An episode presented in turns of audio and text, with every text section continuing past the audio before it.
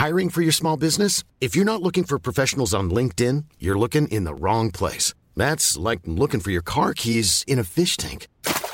LinkedIn helps you hire professionals you can't find anywhere else, even those who aren't actively searching for a new job but might be open to the perfect role. In a given month, over 70% of LinkedIn users don't even visit other leading job sites. So start looking in the right place. With LinkedIn, you can hire professionals like a professional. Post your free job on linkedin.com slash people today. Bonsoir à tous, ravi de vous retrouver pour Soir Info Week-end. À la une ce vendredi, Vladimir Poutine promet la victoire à la Russie après avoir annexé quatre régions du sud de l'Ukraine. Deux discours du chef du Kremlin et une seule ligne tout pour son peuple, quitte à défier l'Occident et les États-Unis. Faut-il y voir une démonstration de force de Vladimir Poutine ou un aveu de faiblesse? On en parle dans un instant et on sera en direct avec le général Bruno Clermont pour voir ce qu'il se passe sur le terrain. Depuis Kiev, Volodymyr Zelensky a condamné les propos de Vladimir Poutine, refuse de négocier avec lui et attend un nouveau président. L'Ukraine accélère sa demande d'adhésion à l'OTAN alors que l'annexion des quatre régions n'ont pas été reconnues euh, par l'Europe et les États-Unis. Alors maintenant, que va-t-il se passer? Faut-il faire entrer l'Ukraine dans l'OTAN et craindre une troisième guerre mondiale Élément de réponse dans cette édition. Enfin, dans l'actualité également, un mois, jour pour jour, après le début de sa cavale, Hassan Iqiyoussen a été arrêté en Belgique. Le prédicateur fiché S et proche des frères musulmans va-t-il revenir en France, puis être expulsé au Maroc? Voilà le programme de Soir Info Week-end. Et avant de vous présenter le plateau, on fait un point sur l'information, ce qu'il faut retenir ce vendredi soir. Vladimir Poutine officialise l'annexion de quatre territoires d'Ukraine. Elle concerne les régions de Donetsk, Louhansk, Zaporizhia et Kherson. Dans son discours, le président russe a fustigé l'Occident. Il appelle Kiev à cesser les hostilités. Des annexions condamnées par Emmanuel Macron. Le président français parle, je cite, d'une violation grave du droit international. Il assure que la France se tient aux côtés de l'Ukraine pour faire face à l'agression de la Russie. Même son cloche à Washington. Dans un communiqué, Joe Biden parle comme son homologue français d'une violation du droit international. Le président américain promet de nouvelles sanctions contre la Russie et ses potentiels soutiens. Il assure que Washington continuera d'aider l'Ukraine pour regagner le contrôle de son territoire. Et puis Cédric Jubilard, maintenu en détention, la Cour de cassation a annoncé ce vendredi le rejet d'un recours de ses avocats. Il cherche depuis plus d'un an à obtenir sa mise en liberté. L'homme est soupçonné du meurtre de sa femme Delphine le point sur l'information. Il y a du monde sur le plateau de Soir Info Week-end et c'est normal parce qu'il y a beaucoup d'actualités. On est avec Pierre Gentillet ce soir. Bonsoir. Maître Gentillet, bonsoir. Gérard Vespierre, c'est un plaisir de vous retrouver euh, sur le plateau de Soir Info Week-end. Merci. Je vais le dire aux téléspectateurs. Tout à l'heure, j'ai dit on va pas faire que de la, que de la Russie ce soir. Il y a d'autres thèmes dans l'actualité. Vous avez dit oui, on va faire aussi de l'Ukraine.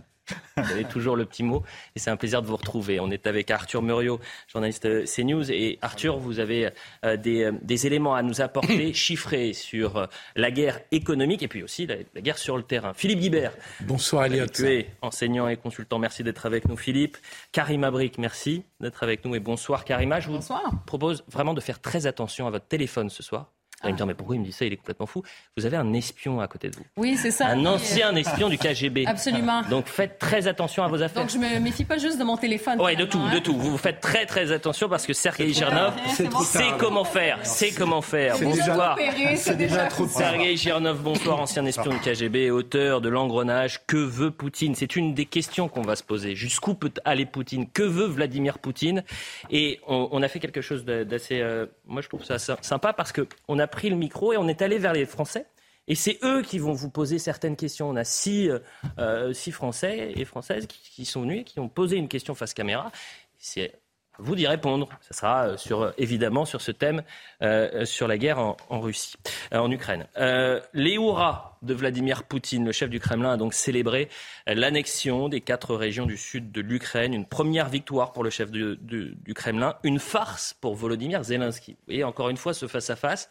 On voit cela et on en parle.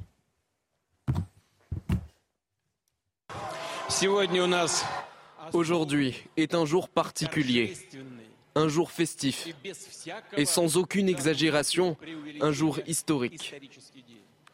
Le jour de la vérité et de la justice. La Russie n'ouvre pas seulement les portes de sa propre maison à nos frères et sœurs, mais aussi son cœur. Bienvenue à la maison. Nous sommes devenus plus forts parce que nous sommes ensemble, parce que la vérité est avec nous, et dans la vérité il y a la force. Voilà pourquoi la victoire sera nôtre.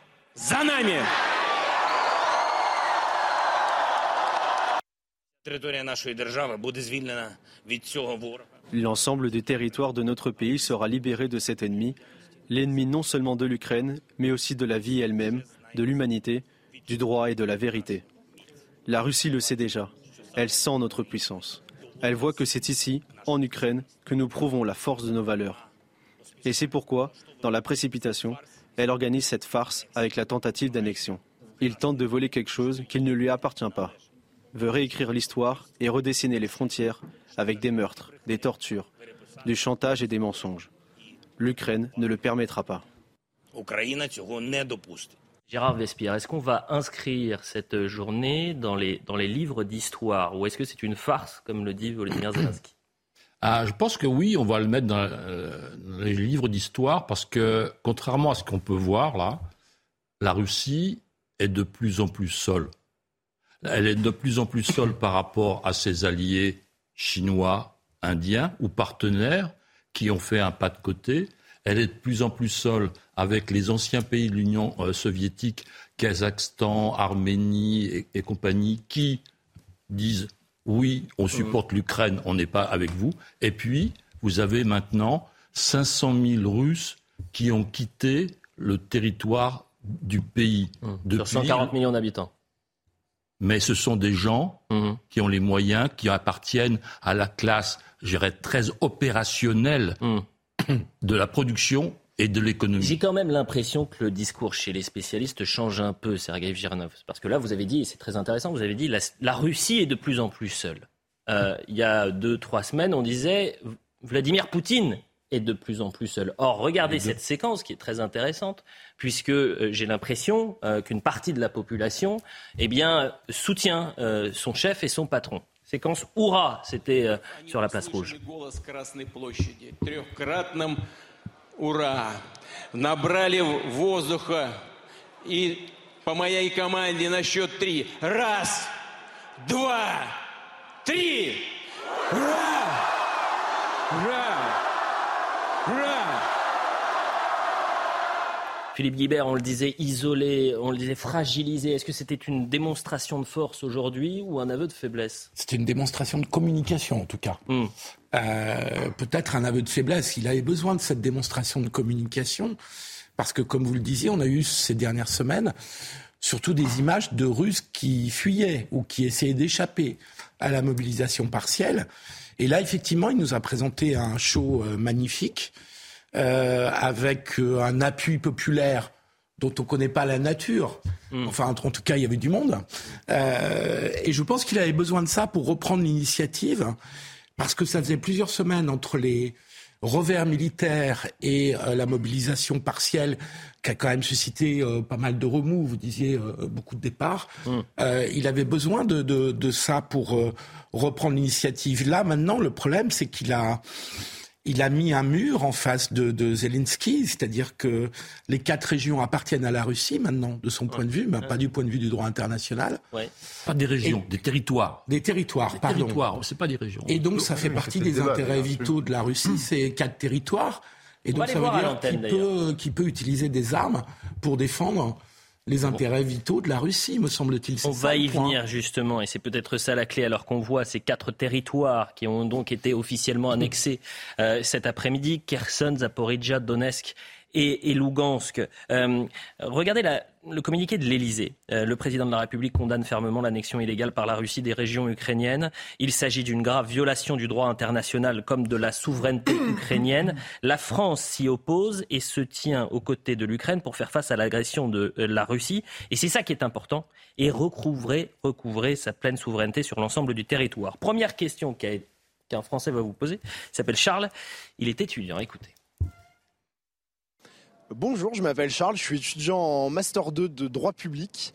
Et la question que j'ai, c'est euh, à quel point Poutine est capable d'aller loin?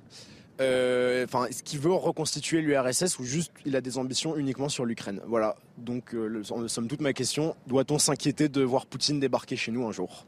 L'ancien espion du KGB doit répondre. Sergei Girnov. Bah, Poutine il voudrait peut-être beaucoup de choses. Est-ce qu'il peut?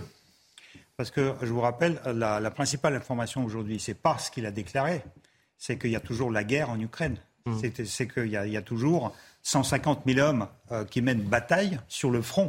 Le front est, est toujours là. Ils sont toujours là. Euh, les, les, Ukrainiens les bombardent. Eux, ils bombardent les Ukrainiens. Et donc, à la limite, en fait, ces, euh, ces référendums, ça, ça, aurait pu être un événement si c'était terminé si euh, les batailles étaient acquises, si toutes les républiques étaient acquises, hmm. si tout le territoire était acquis, ce n'est pas le cas.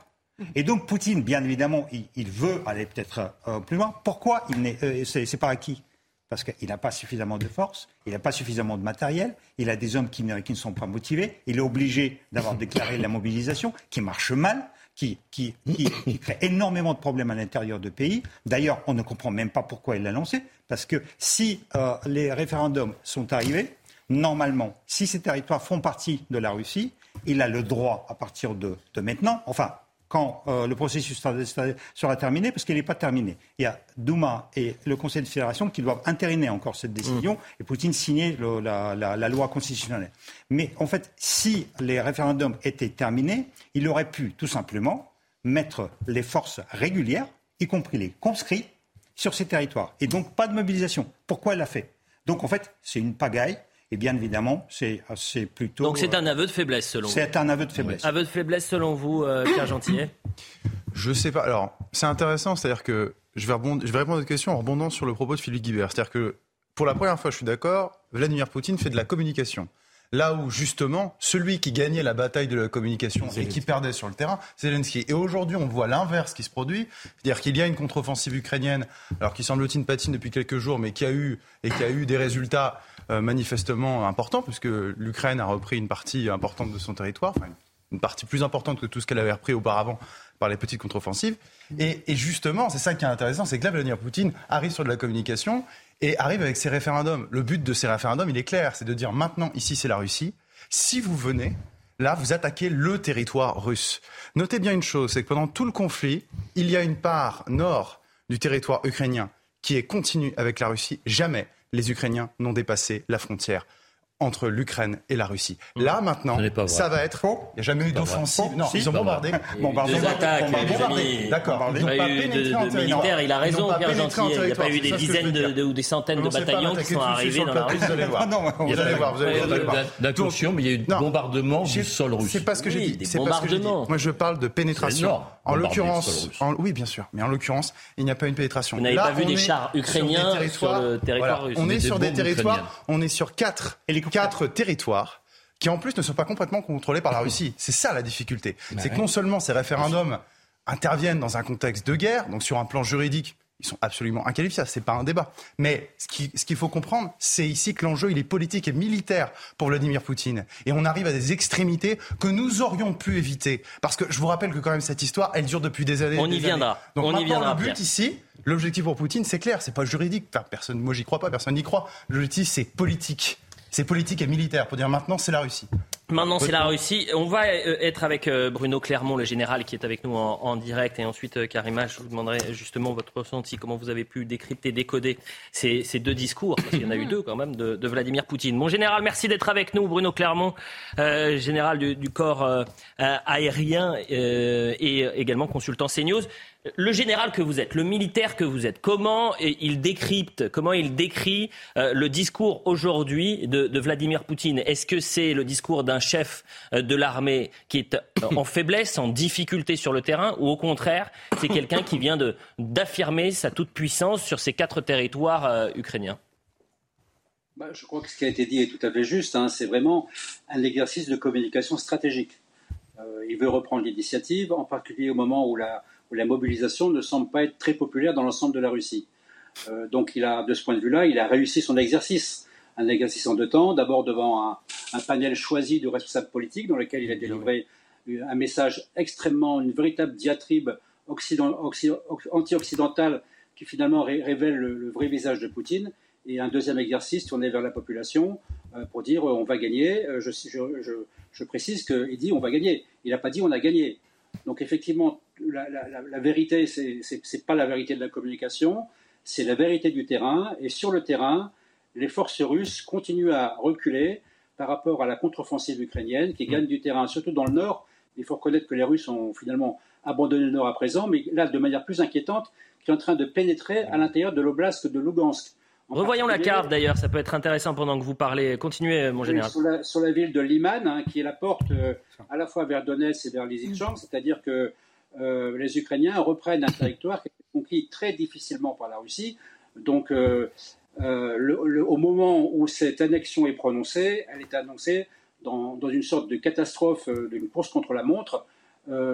Poutine n'a plus l'initiative sur le terrain. Il essaie de la reprendre dans le domaine politique, mais avec toutes les limites qu'on imagine facilement. Vous restez bien évidemment avec nous, euh, mon général, parce qu'on va revenir sur la menace euh, nucléaire, sur le risque de troisième guerre mondiale. Qu'est-ce qui va se passer? Parce que moi, je reviens sur la déclaration et le communiqué de l'Élysée. Karima, quand même, c'est intéressant de dire la France s'y oppose et se tient aux côtés de l'Ukraine pour faire face à l'agression de la Russie et recouvrer sa pleine souveraineté. C'est-à-dire qu'Emmanuel Macron, euh, finalement, soutient Volodymyr Zelensky et espère, si on doit faire la traduction, eh bien, récupérer ces quatre territoires qui ont été annexés par Vladimir Poutine effectivement, on voit que ça se joue du côté des Américains aussi qui continuent à soutenir, ah. euh, bien sûr, euh, Zelensky. Et on voit à coup de milliards aussi. Et c'est là que ça va jouer. Hein. S'il y a quelqu'un qui a bien les clés peut-être de la résolution de ce conflit, ça va se passer du côté des États-Unis. Alors, il y a ça. Il y a bien sûr la France qui envoie aussi son message. Par ailleurs, moi, je reviens à cet exercice de communication parce qu'effectivement, si on regarde sur le terrain, la réalité n'est pas nécessairement très rose. Hein. C'est pas nécessairement très glorieux pour la Russie en ce moment. Mm. Alors, ce qu'a besoin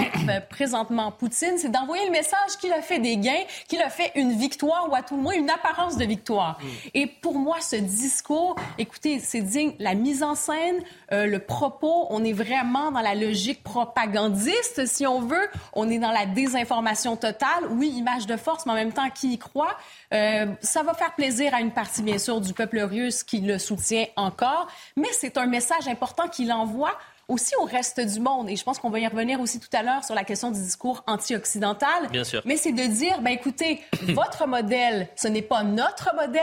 On va, nous, on a un autre modèle. On va l'imposer. C'est l'espèce de côté de la Russie impériale, la Russie euh, éternelle. Hein. Mm. Donc, il revient avec ça en force. Il montre que euh, c'est ce qu'il peut proposer. Et il envoie aussi le message, oui, aux Occidentaux, mais aussi à la Chine, aux pays africains, euh, en Asie.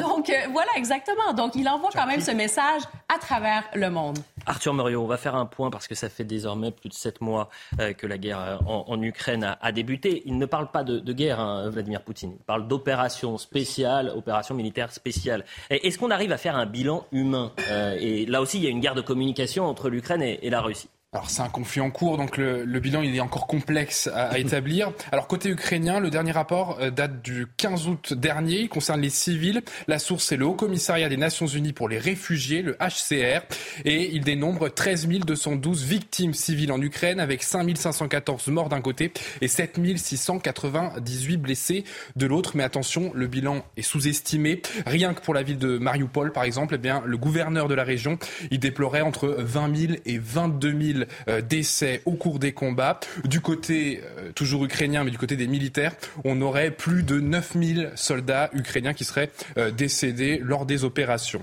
Côté russe, là aussi, vigilance sur les sources. La CIA dénombre 15 000 soldats russes tués au combat et 45 000 autres blessés. Moscou, il ne donne aucun chiffre, mais il dément le bilan de la CIA, mais il parle quand même de pertes importantes en termes de dégâts matériels. Maintenant, euh, on a un nombre, 750 milliards de dollars, c'est l'estimation du Premier ministre ukrainien. Euh, il estime que c'est la somme nécessaire pour la reconstruction du pays. Et depuis aujourd'hui et la déclaration de Vladimir Poutine, on a un bilan à retenir, un chiffre à retenir, c'est 1084 km carrés. C'est le total des quatre régions annexées, donc Donetsk, Luhansk, Kherson et Zaporizhia. Ça représente 15% du territoire ukrainien et ça fait désormais partie plus, du territoire. Beaucoup plus. que ça. Alors allez-y, allez-y. 140, 140 000. C'est 15% du territoire, il y a à peu près 80 000 km carrés. 80 000 km carrés, effectivement, de toute façon, dans les chiffres, euh, parfois on peut s'y perdre un peu. Mais je veux qu'on écoute Louis de Ragnel, vous savez, c'est le chef du service politique euh, d'Europe 1. Et, c'était assez intéressant cet après-midi. Il disait voilà, euh, c'est le signe que Vladimir Poutine n'a plus de limites. Vladimir Poutine peut basculer l'opération, ce qu'il appelle l'opération militaire spéciale à tout moment en guerre, parce qu'il va considérer, à partir de ce soir, toute tentative de la part de l'armée ukrainienne de reconquérir ces quatre territoires comme une déclaration de guerre à la Russie. C'est ça qui est extrêmement important. Qui dit déclaration de guerre à la Russie dit riposte militaire, donc entrée en guerre officielle de la Russie dans le conflit ukrainien. Donc maintenant, euh, Vladimir Poutine n'a plus aucune limite, plus aucune entrave réglementaire par rapport à la réglementation, la doctrine d'emploi de l'armée russe mmh. euh, pour utiliser l'arme euh, il n'en avait aucune avant. Hein. Ça, veut dire de, de, toute façon, la Russie, Poutine, Poutine a, a Il n'a pas utilisé, par exemple, l'arme nucléaire tactique. Euh, non, non, non. C'est euh, une limite, c'est une frontière. Il n'a euh, finalement qu'attaqué l'Ukraine, si je, peux me permettre. J'en conviens par rapport à ça, bien évidemment. Mais de toute façon, la rhétorique russe, c'était l'Ukraine qui, qui, allait provoquer la guerre contre, contre la Russie. C'était l'Occident qui menait la guerre contre la Russie. Et la Russie, la Russie se défendait se défendait. En fait, il refusait toujours de dire nous avons, nous avons attaqué. D'ailleurs, euh, euh, il y a encore le représentant de l'ambassade de, euh, de, Russie en France qui l'a, l'a confirmé, confirmé tout à l'heure. Et, et, donc, ça, ça, ça, ne change rien. Mais en revanche, vous avez raison, c'est quelle, quelle arme utiliser pour défendre. Hmm. Et vous savez, il disait la même chose. Vous avez oublié la cinquième région. La cinquième région, c'est la, Crimée. Mais oui, mais la Crimée, elle est déjà annexée. Et voilà, elle était déjà annexée. Il disait il y avait Medvedev qui a dit si jamais, au grand jamais, les Ukrainiens touchaient à, la Crimée, là, ça va, ça va être la, la réponse totale, abominable, etc. les Ukrainiens ont touché la Crimée au moins à six reprises, hmm. au mois d'août et au mois de juillet. Il n'y a eu aucune réponse. Joe Biden, le président américain qui a également réagi cet après-midi, on ne se laissera pas intimider par euh, Vladimir Poutine. Et ce, discours que parfois certains commentateurs peuvent dire, voilà, euh, les États-Unis ont un discours va en guerre. C'est eux qui euh, parfois alimentent, mettent de l'huile sur le feu. Est-ce qu'ils ont raison ou non? Vous allez me dire ça après avoir écouté Vladimir Poutine. Joe Biden. Joe Biden. Vous savez, j'insiste, les alliés des USA ne seront pas intimidés par Poutine et ses menaces irréfléchies. Il ne nous fera pas peur. Nous ne serons pas intimidés. Les actes de Poutine montrent qu'il est à la peine. Il nous présente des référendums factices, sans valeur.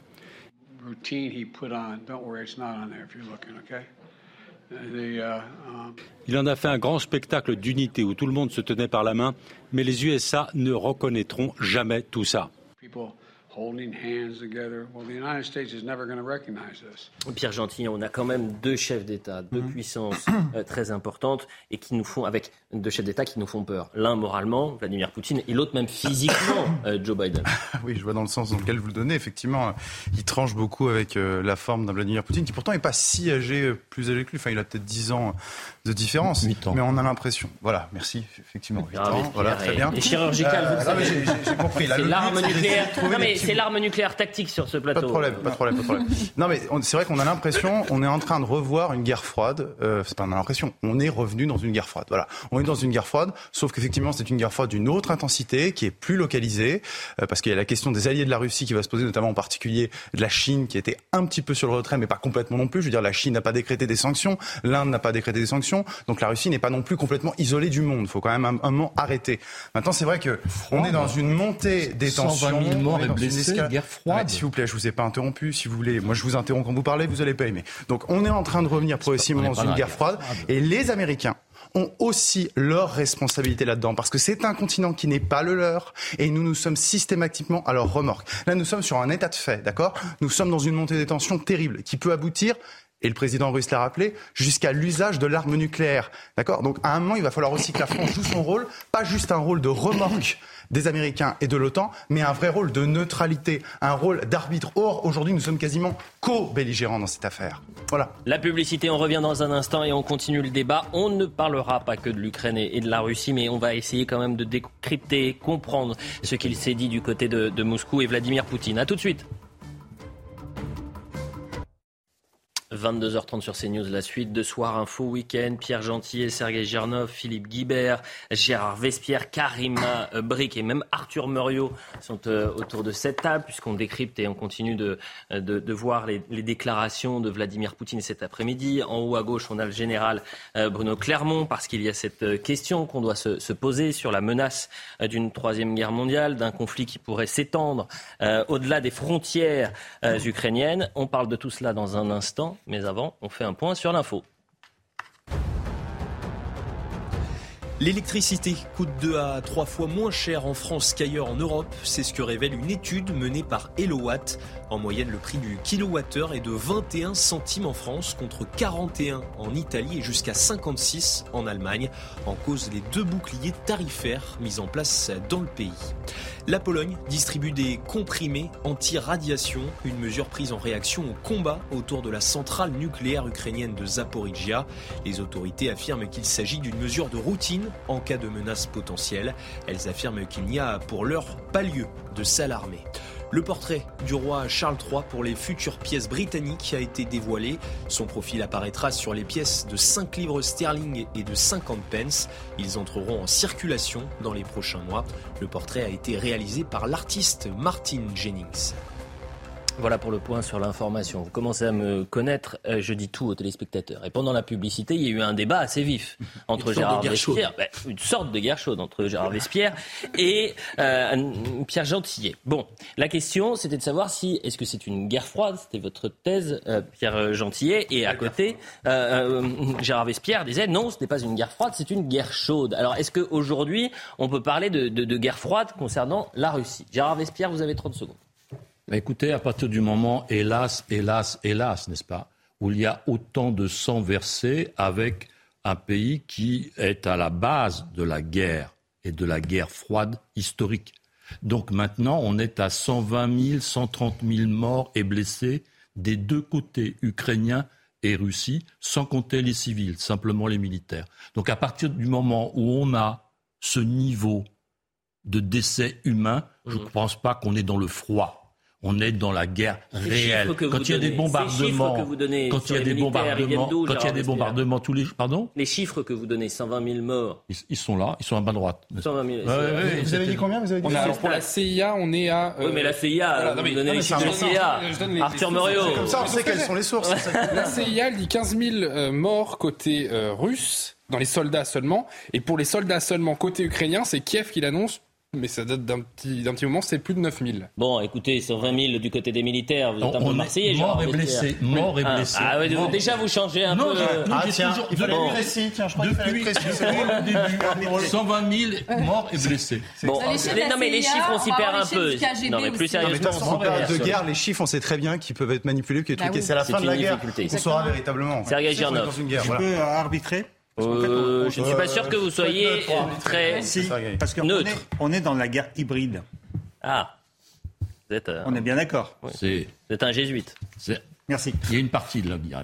Dans ce rapport de force contre l'Occident, euh, il y a cette guerre économique. Les sanctions contre le régime russe ont affaibli le pays, mais l'Europe se retrouve en difficulté. On va voir avec Arthur Muriot, justement, quel impact ces sanctions ont eu sur l'économie russe. Alors elles ont un impact, mais pas aussi fort euh, qu'attendu. le Fonds monétaire international, il, a euh, haussé ses prévisions. Le PIB russe devrait se contracter de 6%. En avril, le FMI prévoyait 8,5% de contraction. Dans son rapport, il indique que les exportations de pétrole brut et de produits non énergétiques se maintiennent mieux qu'attendu. Et on apprend aussi que la demande intérieure et le marché du travail résistent mieux que prévu grâce à la maîtrise de l'effet des sanctions sur le secteur financier intérieur. Mais attention, c'est aussi une guerre d'information. Les statistiques économiques fournies par la Russie ne reflètent peut-être pas totalement la réalité. Des spécialistes questionnent leur véracité. Il y a tout de même une forte inflation en Russie, entre 15 et 20% dans les supermarchés russes. Le prix du sucre a augmenté de 50 et le prix des pâtes de 25% Les principales sanctions de l'Europe se euh, concentrent sur le gaz russe. Les Européens ont un objectif, ne plus acheter de gaz aux Russes. Mais les Russes, eh bien, ils se sont tournés vers d'autres acheteurs comme l'Inde ou la Chine. Et selon un think tank créa entre le 24 février et le 24 août, le revenu du pétrole, des produits pétroliers, du gaz et du charbon ont atteint 158 milliards d'euros. Ça fait environ 750 millions d'euros par jour en exportation énergétique qui reviennent dans la poche des Russes. Et c'est 100 millions de plus par jour par rapport à la période avant la guerre. Mais vigilance hein, avec l'arrêt des livraisons de Nord Stream 1 et les quatre fuites en mer Baltique, les recettes du géant Gazprom devraient baisser. Merci Arthur pour ces précisions. Dans le premier discours de Vladimir euh, Poutine cet après-midi, euh, il y a eu un temps fort. Et euh, on avait l'impression que c'était aussi un meeting politique et qu'il ne s'adressait pas qu'au peuple russe, qu'il s'adressait à nous, euh, Européens et Français. Et, à un moment, il dit voilà, euh, le gouvernement, les gouvernements successifs, que ce soit en France, en Italie, vont aujourd'hui devoir expliquer qu'il va falloir un peu plus se couvrir parce qu'on va, on va être en difficulté sur l'énergie et l'électricité, le chauffage, etc. Écoutez Vladimir Poutine. Les Européens doivent convaincre aujourd'hui leurs citoyens de moins manger, de moins se laver, de, euh, de se couvrir plus l'hiver. Et ceux qui se demandent pourquoi, on leur explique que ce sont des ennemis, des extrémistes, des radicaux. Et on fait porter la culpabilité à la Russie, qui est la cause, soi-disant, de tous les malheurs. Mais ce que j'aimerais souligner, c'est qu'il y, a tout il y a tout pour penser que l'Occident n'est pas prêt à avoir une approche constructive pour régler la crise énergétique et alimentaire qui est apparue de leur faute et qui est le résultat de leur politique euh, qui a commencé bien avant notre opération militaire spéciale. Guibert, est-ce qu'on peut lui donner tort sur euh, ce rapport de force et le paquet de sanctions économiques qui finalement touche plus les Français que les Russes? Alors d'abord, est-ce que ça touche plus les Français que les Russes? C'est quand même à démontrer, parce qu'avec vos chiffres, je crois que les Russes sont quand même bien touchés. C'est d'un grand cynisme hein, ce qu'il euh, ce qu'il raconte euh, Vladimir Poutine. Donc euh, euh, parce qu'il nous explique que c'est parce qu'on a été très méchant qu'il a été obligé d'augmenter le et de rationner ses livraisons de gaz et de jouer avec l'arme énergétique. C'est d'un cynisme considérable. Après, on peut avoir un vrai débat. C'est-à-dire que autant l'aide militaire à l'Ukraine où l'aide financière à l'Ukraine me paraît extrêmement légitime et me paraît incontestable, euh, autant les sanctions économiques, leur efficacité reste à démontrer, pas simplement en Russie, mais dans plein de pays qui ont été sanctionnés économiquement. L'efficacité L'Iran, sans le citer. L'Iran et puis d'autres pays. Exactement. Ça va très bien. Euh, l'efficacité à terme des sanctions économiques est largement discutable. Et parfois, nous en sommes effectivement autant victimes des sanctions qu'on décide que ceux à qui elles sont destinées. Donc je trouve qu'il y a un vrai débat sur les sanctions économiques. Débat sur les sanctions économiques, Sergei Girnov. Je rappelle que vous êtes euh, ancien espion du KGB. Et là, je vais ressortir aussi mon diplôme, mon premier diplôme d'économiste international, donc d'IMO, mhm. euh, l'Institut d'État des relations internationales auprès du ministère des Affaires étrangères. Et je vais vous dire quand même que la Russie se porte très mal par rapport à ses fonctions. Et par rapport à la France, c'est beaucoup plus parce que euh, je vous rappelle que par exemple, on parle de l'inflation en France, mais l'inflation en France, c'est 6%. En Russie, c'est 50%. Sauf que ce chiffre de 50%, vous savez que tous les chiffres actuellement économiques sont interdits, sont secrets en, en État russe. Il n'y a, a, plus rien qui est publié depuis trois mois. Interdit. Tout est secret d'État. En revanche, le chiffre que je vais vous donner, depuis le mois de juillet, il y a le budget de l'État russe qui, depuis la première fois depuis 22 ans, est déficitaire. Et actuellement, la Douma est en train de euh, voter le budget pour trois ans. Il programme ce budget déficitaire pour trois ans à venir. Voilà. Ça, c'est la première chose. La deuxième chose, le gaz russe. Hmm. Bien évidemment, on dit, euh, oui, Poutine, euh, il peut trouver d'autres issues, par exemple en Chine et en Inde. Déjà, en Inde, il n'exporte pas le gaz, il exporte le pétrole. Le, le gaz, il exporte en Chine. Mais sauf qu'il exportait 150 milliards de mètres cubes en Europe. Et la Chine lui prend 8 milliards de mètres cubes. Ça veut dire vous ne pouvez pas remplacer par 8 milliards 155 milliards.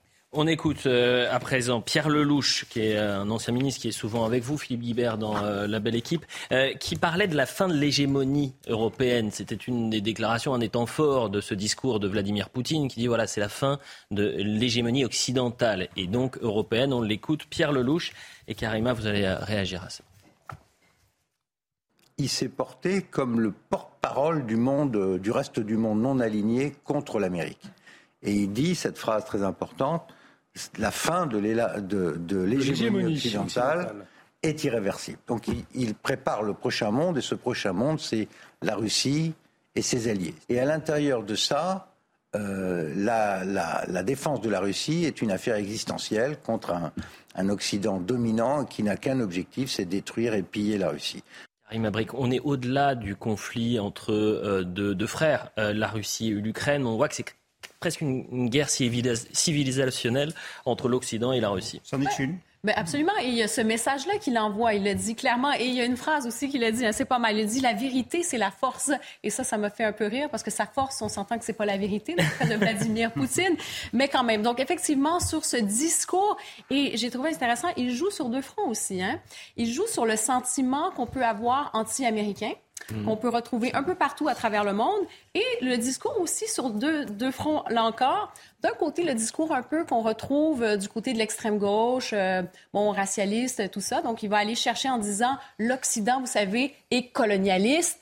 Et il se pose en victime aussi, en disant, nous sommes les victimes, regardez avec les sanctions, avec quoi que ce soit, la Russie et l'Occident veut notre anéantissement. Donc ça lui donne même des munitions, pardonnez-moi le, mauvais jeu de mots, mais ça lui donne des munitions aussi pour rebondir et dire, écoutez, on veut notre anéantissement, nous n'avons pas le choix de réagir. Donc d'un côté, il joue là-dessus. On est les oppressés face à l'oppresseur occidental. Exactement, exactement. Et l'autre côté, c'est sur le côté de la, de la droite, il va aller chercher aussi, encore une fois, ce sentiment. Donc il mêle les cartes un peu partout, même dans le discours, en disant, on sait que, bon, du côté de, de, de, la Russie, de Poutine à tout le moins, le discours qu'il avait un peu sur, euh, par exemple, euh, il en a contre le lobby, hein, qu'il dit, là, je parle un peu en, ces mots, lobby euh, LGBTQ, on sait ses positions sur ce sujet, sur la famille, sur ces choses-là.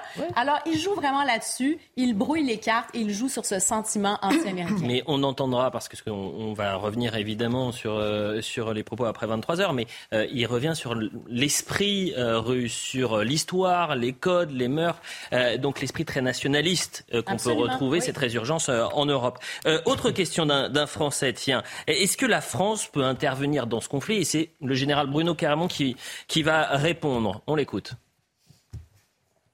Bonjour, je m'appelle Reda, je suis en première année de droit et ma question c'est est-ce que la France ou l'Europe pourrait intervenir dans le conflit ukraino-russe plus qu'aujourd'hui? Ça veut dire qu'on ne soit pas que dans les renforts, mais en fait s'avancer plus que ça. Bruno Clermont, est-ce que la, France, est-ce que l'Europe, euh, avec cette annexion et, la transformation peut-être de ce conflit, euh, pourrait intervenir dans, les mois prochains? Écoutez, ce n'est pas du tout à l'ordre du jour, hein. Euh, pas plus de la part de la France que des États-Unis, que de l'OTAN, et d'ailleurs pas plus que de la Russie. Si, si, on regarde ce qui se passe à la frontière entre l'OTAN et la Russie la Biélorussie, tout se passe très bien. Il n'y a aucune tentative de euh, mettre de la pression des deux côtés. Euh, les, Américains et l'OTAN ne veulent pas faire la guerre directement contre la Russie, et Vladimir Poutine non plus, parce qu'il sait qu'il perdrait cette guerre. Donc, euh, pour l'instant, le, danger est totalement écarté. C'est un soutien indirect que nous fournissons aux Ukrainiens, un soutien financier, humanitaire et en, armement, qui est d'une ampleur considérable, mais aucun des deux camps, en quelque sorte, occidental ou russe, n'a d'intérêt à ce stade à ce que le conflit dégénère. Et c'est dire l'objectif qui rend compliqué cet exercice, c'est que personne ne veut que ça se termine en Troisième Guerre mondiale. Ça, il faut être très clair sur ce sujet-là. Et ceux qui le veulent le moins, ce sont les Américains. Ils ne sont absolument pas prêts ni absolument pas intéressés à faire une guerre directe contre la Russie. Tous les y opposent euh, actuellement. Mm. Donc euh, le risque euh, est, très faible à ce stade. J'ajoute que Poutine, dans son discours, a dit quand même quelque chose de très important, c'est qu'il a reconnu que les objectifs militaires qui étaient les siens, c'est-à-dire le fait qu'il contrôlait en gros, euh, les, 120 000 ou 90 000 km, dont une, une, partie incomplète du Donbass, pourrait lui suffire. Donc il est prêt, il, est prêt à négocier sur la base euh, de ce territoire conquis, qui ne comprend ni Kharkiv, euh, ni Odessa, ni Mykolaïev, ni l'accès à la mer Noire. Donc pour l'instant, on peut dire qu'il a vraiment, en tout cas pour le moment, par rapport au rapport de force, revu ses objectifs à la baisse. Donc à la question de Reda, la France pourrait-elle intervenir vous dites, vous dites, non. Merci beaucoup mon, général. Voilà ce qu'on pouvait dire dans cette première heure sur la Russie. On y reviendra bien évidemment euh, à partir de 23h. Mais dans l'actualité également ce vendredi, la cavale d'Hassan Iqiyoussen aura donc duré un mois jour pour jour. Il a été arrêté en Belgique ce vendredi, à Mons. Le prédicateur Iqiyoussen, proche des frères musulmans, était sous le coup d'un euh, mandat d'arrêt européen. Le 30 août, le Conseil d'État avait annulé donc la décision de suspendre l'expulsion d'Hassan Iqiyoussen. On va écouter Sandra Buisson qui revient sur les, premiers éléments de cette arrestation et on en parle juste après. L'imam Iqiyoussen a été arrêté en début d'après-midi près de Mons, en Belgique, chez une de ses connaissances, grâce au travail des enquêteurs de la police judiciaire française, appuyés par leurs homologues belges. Il était recherché dans le cadre d'une information judiciaire ouverte pour soustraction à l'exécution euh, d'une mesure d'éloignement, une infraction qui lui fait encourir jusqu'à trois ans euh, de prison. Alors, via la coopération judiciaire, la justice belge devrait euh, le remettre aux autorités françaises, mais cela peut prendre plusieurs jours, voire plusieurs semaine s'il actionne des voies de recours là-bas, ce qui est probable puisque son avocate conteste la validité euh, du mandat d'arrêt européen qui le vise, puisque selon elle, il se fonde sur une infraction qui n'est pas constituée. Une fois remis à la France, il sera présenté au juge d'instruction qui mène les investigations. Il faut savoir que la procédure judiciaire prime sur la procédure administrative. Donc, premier scénario, l'information judiciaire se poursuit, il est éventuellement euh, jugé et quand la peine éventuelle sera il pourra être expulsé. Autre possibilité, quand il est présenté au juge d'instruction en France, le magistrat peut prononcer un non-lieu. Donc à ce moment-là, la voie judiciaire est éteinte et l'arrêté d'expulsion peut alors être exécuté. L'imam serait alors placé en centre de rétention euh, administrative, le temps de discussion euh, diplomatique avec le Maroc pour tenter de rétablir le fameux laissez-passer euh, consulaire indispensable pour le renvoyer dans ce pays. Depuis hein, euh, la décision du Conseil d'État, Hassan Iqiyoussen est hors la loi, euh, puisque évidemment il, n'avait pas respecté ces conditions. On est bien loin de la fin de l'affaire Iqiyoussen, euh, Pierre Gentier. Bah, il semblerait effectivement, c'est-à-dire que vous avez bien compris que l'expulsion ne va pas avoir lieu tout de suite. C'est-à-dire que déjà il va falloir qu'il revienne en France. Dans un premier temps, il y a un recours qui a été déposé par son avocat, mais on va revoir le même cirque, pardonnez-moi l'expression, le même circuit mhm. qu'on a eu c'était quand même un cirque, c'était un feuilleton, hein, euh, qu'on a eu en France. C'est-à-dire un recours devant, je ne suis pas un spécialiste du droit belge, mais je pense qu'il y a les mêmes types d'ordres avec toujours un appel, un tribunal administratif qui va se prononcer sur cette expulsion, et puis après, un recours possible en appel. Hmm. Et il va falloir laisser ce temps, et ça va prendre euh, peut-être euh, quelques semaines, quelques mois. Vous parliez... il y a ce nouvel épisode, effectivement, judiciaire, ça va nous paraître comme un doublon vu de France. Vous parliez de l'avocate de l'imam Hassan Hussein, euh, Pierre Gentillet. Je rappelle ses propos le 2 septembre dernier. Elle dénonçait une forme de chasse à l'homme, une traque, une chasse aux musulmans. Voilà ce que disait l'avocate de Hassan Hussein. C'était des propos tout à fait scandaleux de, de, faire cet amalgame euh, entre animan appartenant aux frères musulmans, ayant tenu des propos sexistes, euh, antisémites et autres joyeusetés, euh, et l'ensemble des musulmans. Enfin, c'était honteux mhm. comme amalgame. Moi, je ne sais pas, mais j'entends ce que vous dites sur les, recours et les procédures, et vous les connaissez bien mieux que moi, donc je, je vous crois sur parole. En même temps, je trouve qu'on nous avait annoncé que cet imam faisait un peu entre guillemets, la nique à la France, qu'il allait s'exprimer, que ça allait devenir, qu'il allait défier le pays.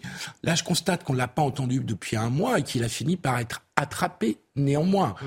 Euh, et que la coopération entre la France, là je parle politique, hein, la coopération entre la France et la Belgique me semble quand même assez solide en particulier de, dans, dans, ce, dans ce domaine. Mmh. Donc je, je, crois qu'il a sûrement des, des, voies de recours qui lui permettront de gagner du temps, mais enfin, je crois que là, il est, si j'ose dire, si vous me permettez, il est pris, quoi. Il a perdu. On va écouter Claude. Il a perdu la partie. On va écouter Claude Moniquet, qui est spécialiste euh, évidemment des questions de sécurité en, Belgique et un de nos consultants. Il parle de Mons parce qu'en en fait, Mons c'est vraiment quasiment à la frontière française et c'est là où il a été euh, arrêté et il nous explique que Mons n'est pas connu comme un, centre, euh, une ville où, il y a un, un fort terreau islamiste. Écoutez. Des islamistes, il y, en a comme en France, on en trouve partout et parfois euh, dans des tout petits villages. Mais en l'occurrence, non. Mons n'est pas connu comme étant un centre de, l'islam radical et de l'islamisme, euh, contrairement à, Molenbeek, dont on a évidemment beaucoup parlé pendant, au moment des attentats de 2015, ou à une ville comme Verviers, où il y a de gros centres des, frères musulmans. C'est peut-être pour ça d'ailleurs que Iquisen, qui avait des contacts avec Verviers, a évité cette ville où il savait qu'on le rechercherait peut-être en priorité. Mons, c'est beaucoup plus calme. Donc on peut penser qu'il se cachait soit chez des gens qui sont, sont proches, des gens de sa famille ou des amis, soit chez des gens qui partagent ses idées, mais qui pas, qui n'appartiennent pas à un groupe euh, très structuré. L'affaire Iqiyoussen, euh, Karim Mabrik, c'était l'affaire d'État de, de, euh, de, cet été, en quelque sorte, mhm. pour ne, pas citer l'autre. Et aujourd'hui, on, commence, même si ça va être long, la procédure est encore longue, on commence à y voir un peu le, bout. Hein. Je ne sais pas si on va voir le bout, en fait, parce qu'on se dit plutôt que ça risque de s'emballer dans des délais judiciaires, des délais, des recours, etc. Donc, moi, je suis pas sûre que je vois le bout de cette histoire. Au contraire, je pense que je me dis qu'on va peut-être avoir effectivement le chapitre 2. Par ailleurs, cette histoire, ce que ça nous montrait, c'est qu'il y avait une attente, je pense, de la population, des citoyens, des Français, en disant est-ce que le gouvernement peut enfin sortir de l'impuissance? Écoutez, on parle de quelqu'un quand même euh, qu'on prêtait, là, donc, euh, qu'il était reproché des, des, des propos quand même xénophobes, homophobes, misogynes, antisémites, etc. Donc, il y avait beaucoup de choses qui lui étaient reprochées. Il y avait cette attente, ce, devoir presque de dire, ben, on, fait quelque chose avec la justice et finalement, ça, devient une espèce de vaudeville. Et on ne peut pas se laisser. Ben, quand même, on peut pas. Exactement. Mais vous avez raison. juridiquement, vous avez raison, mais politiquement, je trouve qu'il a perdu quand même. Je veux dire, il peut faire durer le plaisir, enfin, ou les procédures mais n'empêche qu'il s'est fait attraper. Mais il a perdu. Il n'a pas réussi à échapper. Il a perdu. Bah non, mais rappelez-vous Pierre Gentillet, je rappelle, on était ensemble lorsqu'on avait euh, on avait couvert ensemble euh, la décision du tribunal administratif. Oui, qui dans un euh, premier temps avait été négative. Hein. Non, le tribunal administratif avait dit pour Darmanin. non, le elle tribunal. Avait elle n'avait, elle avait le tribunal administratif avait dit OK pour l'expulsion. Ensuite, la cour d'appel avait dit non, pas d'expulsion, on suspend. Et à ce moment-là, on peut pas improviser dans ce genre de situation. Et on avait eu un mois de feuilleton et ça avait retardé. Mais en même temps, c'est logique. Tout le monde a le droit à un appel. Euh, c'est, enfin, oui, tout le monde a le droit à un appel. Mais est-ce que la décision était logique? C'était la question qu'on s'était ah posée. Bah, en revanche, Philippe Guibert, et là, c'est très important, c'est que euh, maintenant, il va falloir que, euh, si on va au bout de la chaîne, c'est que le Maroc dise oui, on accepte d'accueillir Hassan et Hussein, alors qu'aujourd'hui, ils n'en veulent plus. Hein. Bah, oui. mais c'est-à-dire que nos relations avec le Maroc ne sont pas complètement indépendantes de nos relations avec l'Algérie. L'Algérie et le Maroc étant euh, eux-mêmes en situation de, de forte euh, hostilité, pour pas dire rivalité, et que le voyage du président Macron en Algérie, qui a été un succès diplomatique, a peut-être pas été très bien vécu du côté du Maroc, du royaume marocain. Et donc que peut-être qu'on nous le fait payer aussi un petit peu. Enfin, c'est une hypothèse au moins qu'on peut, euh, qu'on peut émettre avec un bon pourcentage de, de probabilité. Donc euh, il va falloir renouer des liens avec le royaume marocain. Il y a beaucoup d'enjeux avec le Marocain. Il y a, il y a, il y a beaucoup d'enjeux dans la discussion et dans la négociation. Est-ce que le, le, le, royaume voudra euh donner un camouflage à la France en refusant d'accueillir euh, cette image, ça me paraît difficile qu'ils aillent jusque-là, mais eux aussi peuvent faire durer le plaisir et négocier euh, fortement. C'est une arme diplomatique. Euh, c'est une arme de négociation, d'autant plus que Skiman n'avait pas eu des mots toujours très aimables, je crois, pour le roi du Maroc. Et c'est peut-être pour ça aussi qu'il essayait de, s'échapper. voilà ce qu'on pouvait dire sur l'imam Hassani Hussein dans exactement cinq minutes. On revient et on va parler de, de ce double discours de Vladimir Poutine. On redécrypte euh, donc euh, tout ce qui a pu euh, être dit, vu, entendu autour du conflit russo-ukrainien. Ce qui va être intéressant parce qu'on va être avec un spécialiste de droit international, maître de conférence en droit international. Je demander, mais attendez, Vladimir Poutine dit on annexe. Donc on a récupéré quatre territoires, sauf que tous les pays occidentaux ne reconnaissent pas cette annexion. Donc en droit, qu'est-ce qui va se passer? Moi, je, pour l'instant, je ne peux pas. Comment c'est nul. c'est nul. Non, vous dites que ma question elle est nulle Non, non, non, non. Non, mais je plaisante, j'ai bien Je plaisante, je Les Nations Unies non plus. Bon, on va, on va lui poser la question dans un instant. On remercie Arthur Muriot et on se retrouve dans une minute. Il est quasiment 23h sur CNews. Merci à tous si vous nous rejoignez pour la deuxième partie de Soir Info Week-end. À la une, ce vendredi, Vladimir Poutine a officialisé l'annexion des quatre territoires au sud de l'Ukraine. Une violation du droit international jugé Emmanuel Macron, territoire annexé mais pas reconnu. Ça change quoi? On sera en direct avec Eric Pomès, maître de conférence en droit international, qui va nous expliquer ce que, ce représentent donc ces territoires annexés. Euh, dans son premier discours, Vladimir Poutine a pointé la fin de l'hégémonie occidentale, appelant au sursaut nationaliste du peuple russe, attaché à son histoire, ses valeurs. Pourquoi Vladimir Poutine se permet d'attaquer l'Ukraine depuis sept mois? Est-ce le symptôme d'une Europe faible? On en parle dans cette édition. Et puis, dans l'actualité également, le préfet de Montpellier, au cœur d'une polémique sur les étrangers SDF et délinquants. Ils ne sont pas les bienvenus, a-t-il tweeté avant de supprimer sa déclaration. La gauche crie au scandale. La droite applaudit. Est-ce que ça vous choque? On y répond dans Soir Info Week-end. Le point sur l'info, justement. Vladimir Poutine officialise l'annexion de quatre territoires d'Ukraine. Elle concerne les régions de Donetsk, Luhansk, Zaporizhia et Kherson.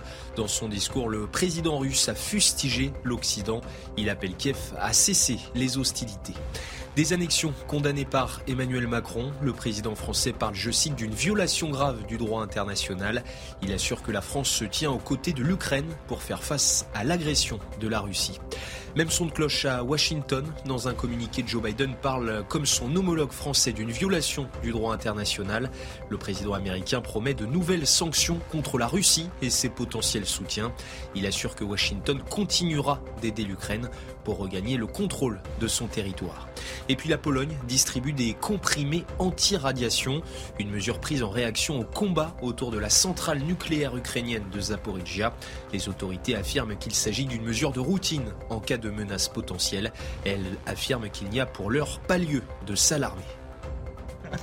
Voilà pour le point sur l'information. On est avec Pierre Gentillet, Sergei Girnov, ancien espion du KGB, euh, auteur de L'engrenage que veut Vladimir Poutine, Philippe Guibert, Gérard Vespierre, fondateur du site Le Monde décrypté, Karim Abric, autour de ce plateau jusqu'à minuit. Et on est également avec euh, un spécialiste du droit international. Merci d'être avec nous, Eric Pomès. Vous êtes maître de conférence en droit international. On a besoin de comprendre ce soir ce que ça veut dire du côté russe. On a annexé quatre territoires ukrainiens et ces territoires, cette annexion n'a pas été euh, validée, acceptée par euh, les Occidentaux. Donc vous allez nous expliquer cela dans un instant, mais avant, on fait un récap avec Michael Dos Santos, les temps forts de cette euh, journée historique selon Vladimir Poutine, à savoir l'annexion des quatre régions d'Ukraine. Bienvenue à la maison, voilà comment Vladimir Poutine a accueilli les territoires annexés des régions ukrainiennes selon la communauté internationale russe dans le cœur, d'après le chef de l'État.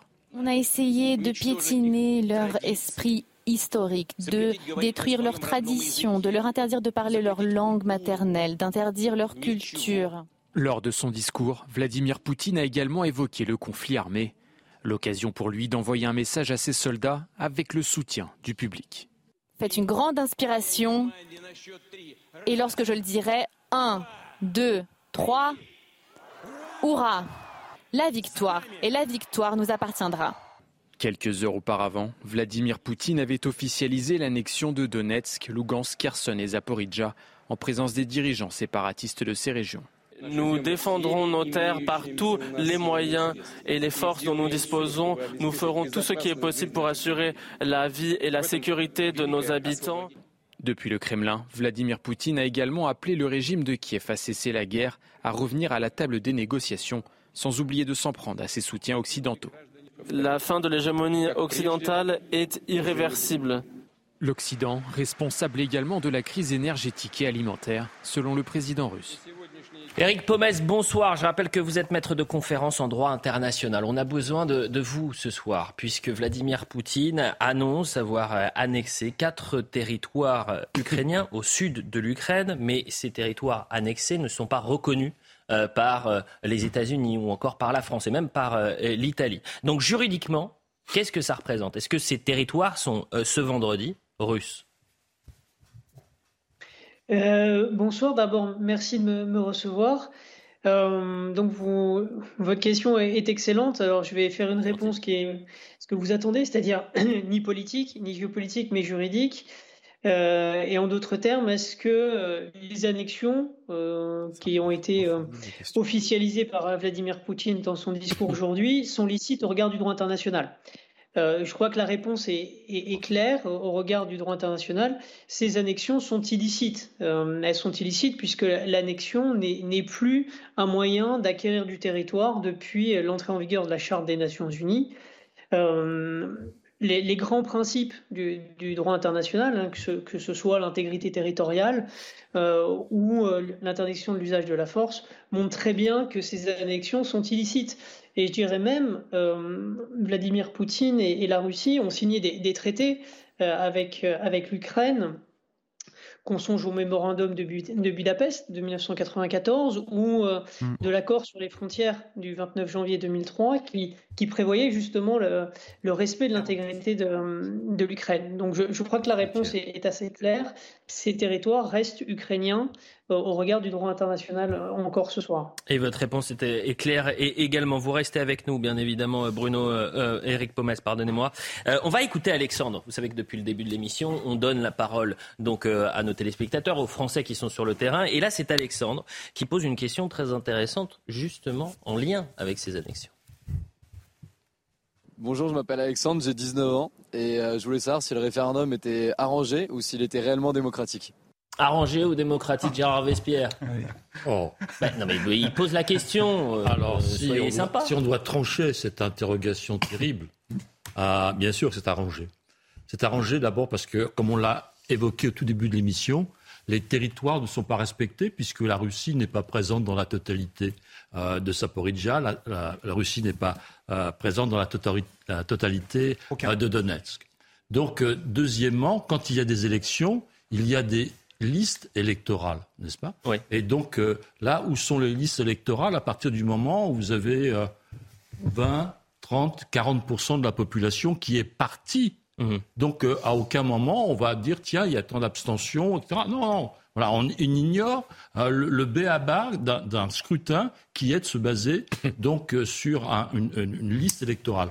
On ne respecte pas le territoire, on ne se base pas sur la liste électorale. Donc, effectivement, c'est quelque chose qui n'est absolument irrecevable, d'autant plus que euh, on a déjà l'exemple de la Crimée. Mhm. L'annexion de la Crimée a été reconnue par cinq pays seulement. Je veux qu'on revoie la carte, Sergei Girnov, et vous allez me donner votre avis. Mais je vais me faire l'avocat du diable. Est-ce que aujourd'hui, Kherson, Zaporizhia, Donetsk et Lugansk sont historiquement ukrainiennes? Est-ce qu'elles sont 100% ukrainiennes ou ce sont des zones grises? Quand je dis des zones grises, c'est qu'il y a une partie de la population qui se sent plus russe qu'ukrainien. Vous savez, à cette question, c'est difficile de, répondre, mais euh, je dirais que euh, euh, parce que l'Ukraine faisait partie de l'Union soviétique. En Union soviétique, il n'y avait pas de frontières. Il y avait des républiques nationales qui, qui, portaient, si vous voulez, avec les nations titulaires, mhm. comme, comme les, les, Ukrainiens en Ukraine, mais dans ces républiques, n'importe quel citoyen de l'Union soviétique avait le droit parfaitement de venir s'installer, etc. Ce qui fait qu'il y a tout un mélange euh, la Russie, déjà, n'est pas russe. Vous savez qu'en Russie, il y a 70% russes et il y a 30% de population qui représente 250 nationalités. En Ukraine aussi, il y a des minorités d'ailleurs. Et donc, il y a une minorité aussi en Ukraine. Euh, en Ukraine, à peu près, on, peut dire qu'actuellement, il y a à peu près, à peu près le même, la même chose, 70% ukrainiens, une vingtaine de pourcents de Russes, et puis après un mélange de Tatars, de euh, Kalmyks, enfin tout, de, tout un tas de, de, peuplades. Mais en revanche, ce qui, euh, est vrai aussi, c'est que la question, par exemple, de langue, c'est une fausse question pour l'Ukraine. Parce que euh, au Donbass, ils ont, ils ont inventé, cette, euh, invoqué cette question pour se réclamer de, la Russie. Et en fait, toute l'Ukraine parle russe. Mm. De la même manière, parce que l'Ukraine a appartenu à l'Union soviétique et la langue de l'Union soviétique était le russe. Donc on, on le parlait aussi en Ouzbékistan, Tadjikistan, Kazakhstan et l'Ukraine. Et donc, en fait, l'Ukraine est ukrainienne. Ces, ces territoires sont ukrainiens.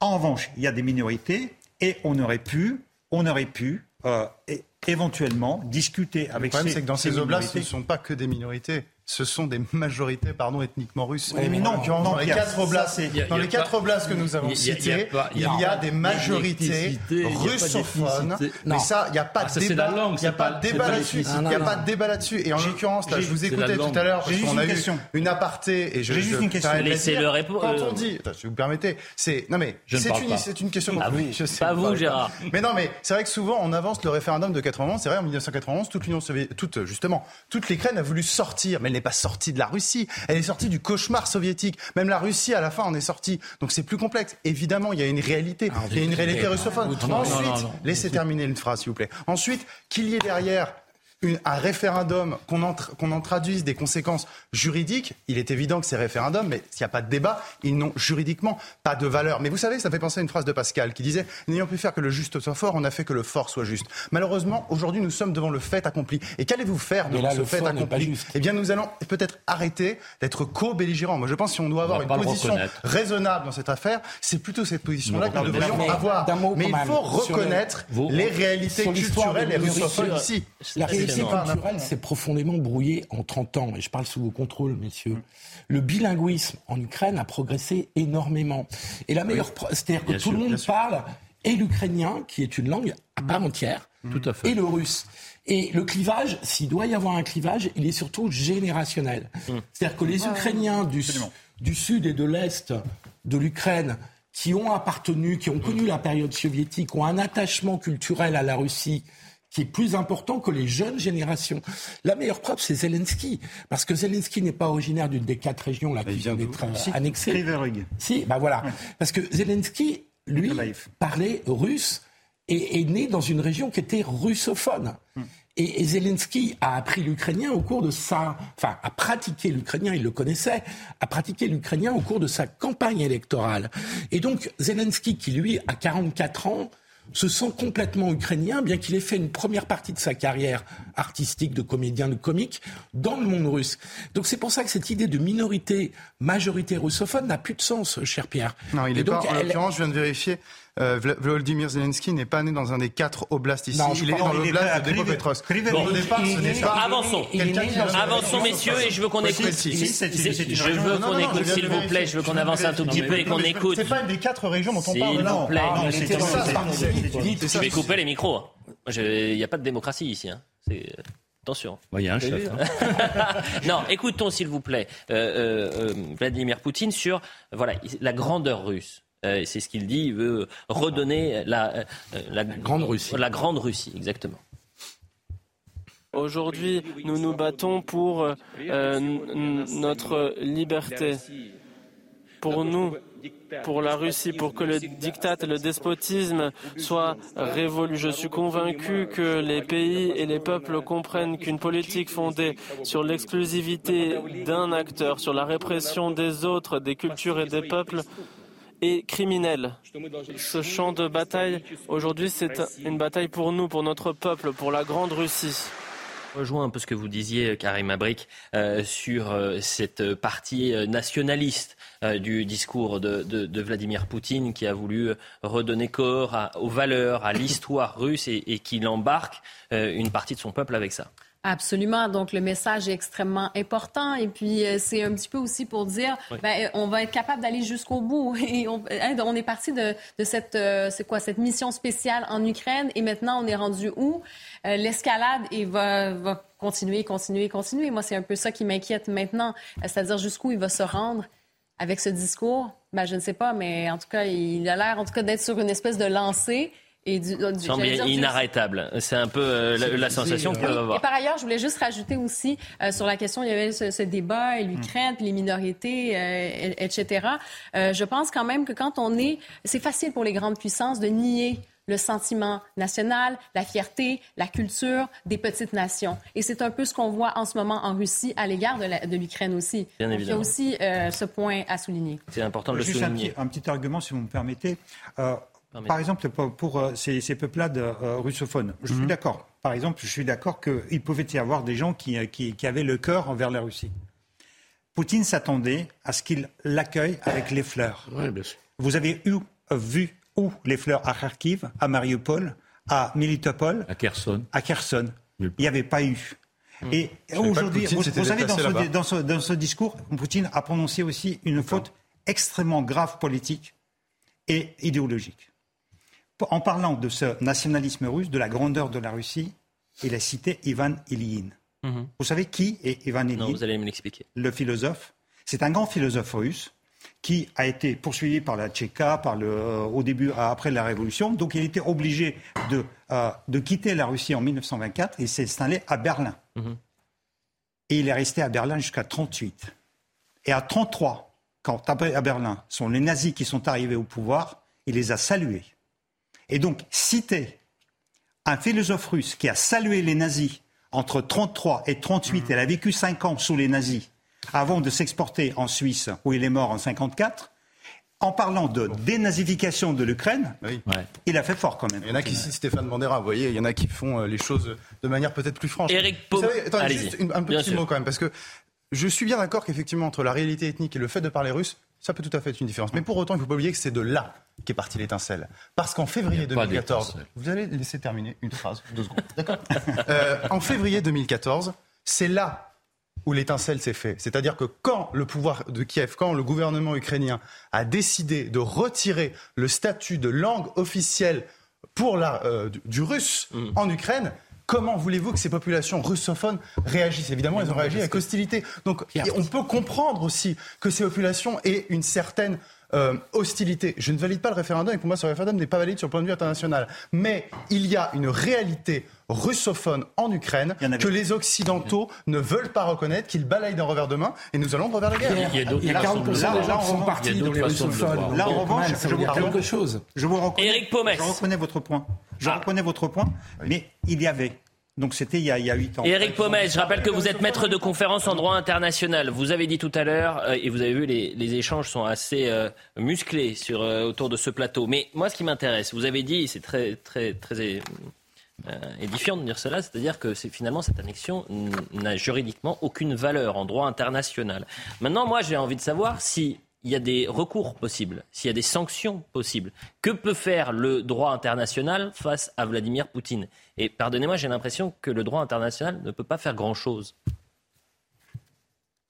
Euh, alors, euh, le, droit international, c'est un instrument euh, aux, mains des, aux, mains des États et, des organisations internationales. Le droit international n'est pas, pas une baguette magique qui règle, qui règle les problèmes. C'est la volonté politique et, les rapports de force qui, règlent les problèmes.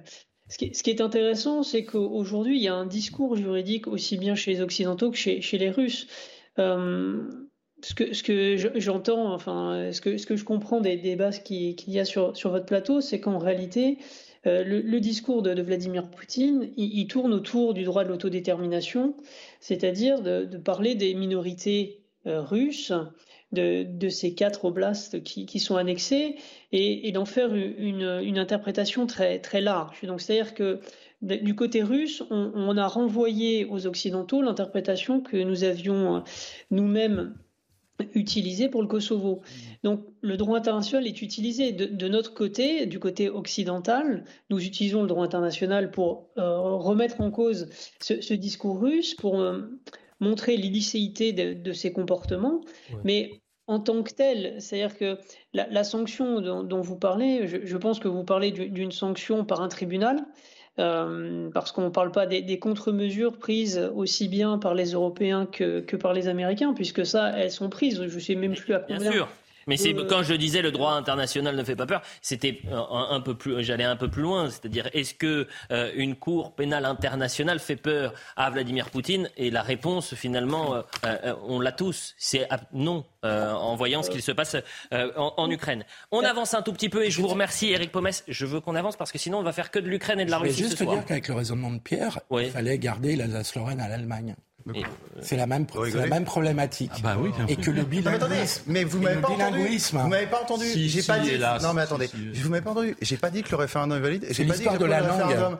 J'ai simplement dit qu'il y a des faits culturels, il y a des réalités historiques et que nous avons tendance à vouloir balayer ces réalités historiques. non, parce que moi je n'ai jamais été interdit en Ukraine, contrairement à ce que Bien sûr que si. En 2014, c'est sorti. C'est sorti des langues officielles. Non, c'est sorti des langues officielles. Que la langue officielle de l'Ukraine, que la langue officielle de l'Ukraine soit ukrainien. On se perd un peu. Autre question. Éloi, qui, qui vous pose une question à vous, spécialiste. Euh, qui a saboté Nord Stream les gazoducs? Qui a saboté les... les, bah, vous allez me le dire, on écoute Éloi. dire les Russes sur ce plateau, c'est sûr. Bonjour, moi c'est Éloi Pasquier, j'ai 19 ans et je me pose une question. Selon vous, euh, qui est-ce qui a saboté le Nord Stream? Gérard Vespierre. Qui? Ah. Il a... Donnez un nom. Pour, pour le moment, il n'y a pas de réponse euh, qui euh, satisfasse qui que ce soit. Oui. Ah, parce que ça peut être effectivement les, les, deux parties impliquées. Ah, Ce n'est pas forcément une présence physique, ça peut être aussi des activités de type cyber. Ah, n'oublions pas que des attaques cyber venant de Russie ont paralysé aux États-Unis. Ça paraît peu probable, parce qu'on a retrouvé du TNT, etc. Il y avait des, explosions. Du TNT dans. Euh, non, mais l'équivalent. Non, non, non. Voilà, la magnitude des explosions a été mesurée ah. respectivement à 2,3 et 2,1 sur l'échelle de Richter, soit probablement l'équivalent d'une charge explosive d'une centaine de kilos.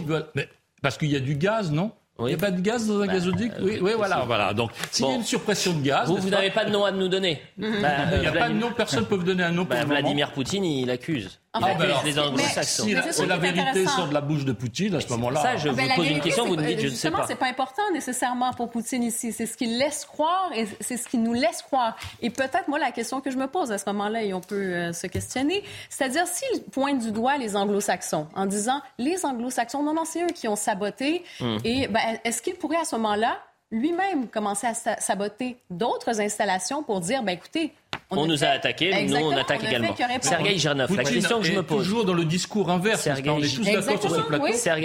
S'il accuse la gauche, c'est la droite. S'il accuse la droite, c'est la gauche. Donc s'il dit c'est les États-Unis, ça pourrait être Vladimir Poutine donc accuse les anglo-saxons et les États-Unis, s'il vous plaît. Euh, mais la question que je me pose, puisque euh, certains disent c'est la Russie qui a saboté ses propres gazoducs. Quel serait l'intérêt de la Russie de saboter ses propres gazoducs alors qu'il pourrait tout simplement fermer le robinet? Oui, euh, effectivement, c'est une bonne question, mais euh, la, question, c'est de éventuellement de se donner un casus belli. Euh, pour attaquer d'autres intérêts. C'est ce que disait Karima exactement. Et d'ailleurs, nous avions eu un, cas parce que Poutine, quand il est arrivé au pouvoir le 9 août 1999, pour, se, pour semer un climat de terreur, il a organisé avec le FSB quatre ah, explosions. Quatre explosions et d'ailleurs, ça a été prouvé parce que le FSB a été cueilli la main dans le sac. Et Felsinski et Litvinenko ont écrit un livre qui s'appelle Le FSB fait sauter la Russie, avec tout un tas d'arguments. Oui. Ça a été reconnu par un tribunal, ça? Euh, Par le tribunal, non. Mais Litvinenko a été tué. Vous allez nous dire bientôt que le 11 septembre, c'est les Américains qui ont fait sauter les tours aussi Mais Litvinenko a été tué. Il y a des théories de complot. Litvinenko a été tué après ce livre. Il y a des ah noms bah, et des sais pas, je sais pas. Il y a des noms et des faits. Non, mais je note qu'il y a des bons complots, il y a des mauvais complots. Non, il y a des bons et des faits. En tout cas, Ariazan, mon cher père, Ariazan, il y a les agents de FSB qui hmm. ont été cueillis par la police locale en hmm. train de euh, miner un immeuble de neuf étages.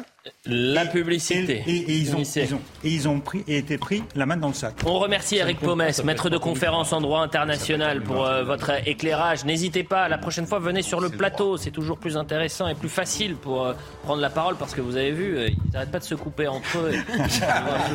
on n'y comprend plus rien. Je reçois des messages, le plateau est agité. C'est rare, franchement. Bon, on va parler, on continuera. Moi, je veux savoir si le cessez parce qu'il y a quand même l'un des temps forts également, c'est Vladimir Poutine qui appelle au cessez-le-feu avec Akev. Euh, est-ce que c'est possible? Est-ce que c'est jouable? Est-ce que c'est encore un coup de poker menteur? Et puis ensuite, on reviendra sur l'actualité euh, française. On va parler du préfet de l'Hérault, euh, on va parler des émeutes à Rennes et également la situation à Nantes. Voilà le programme pour la dernière partie de Soir Info Week-end. Vous restez avec nous, s'il vous plaît.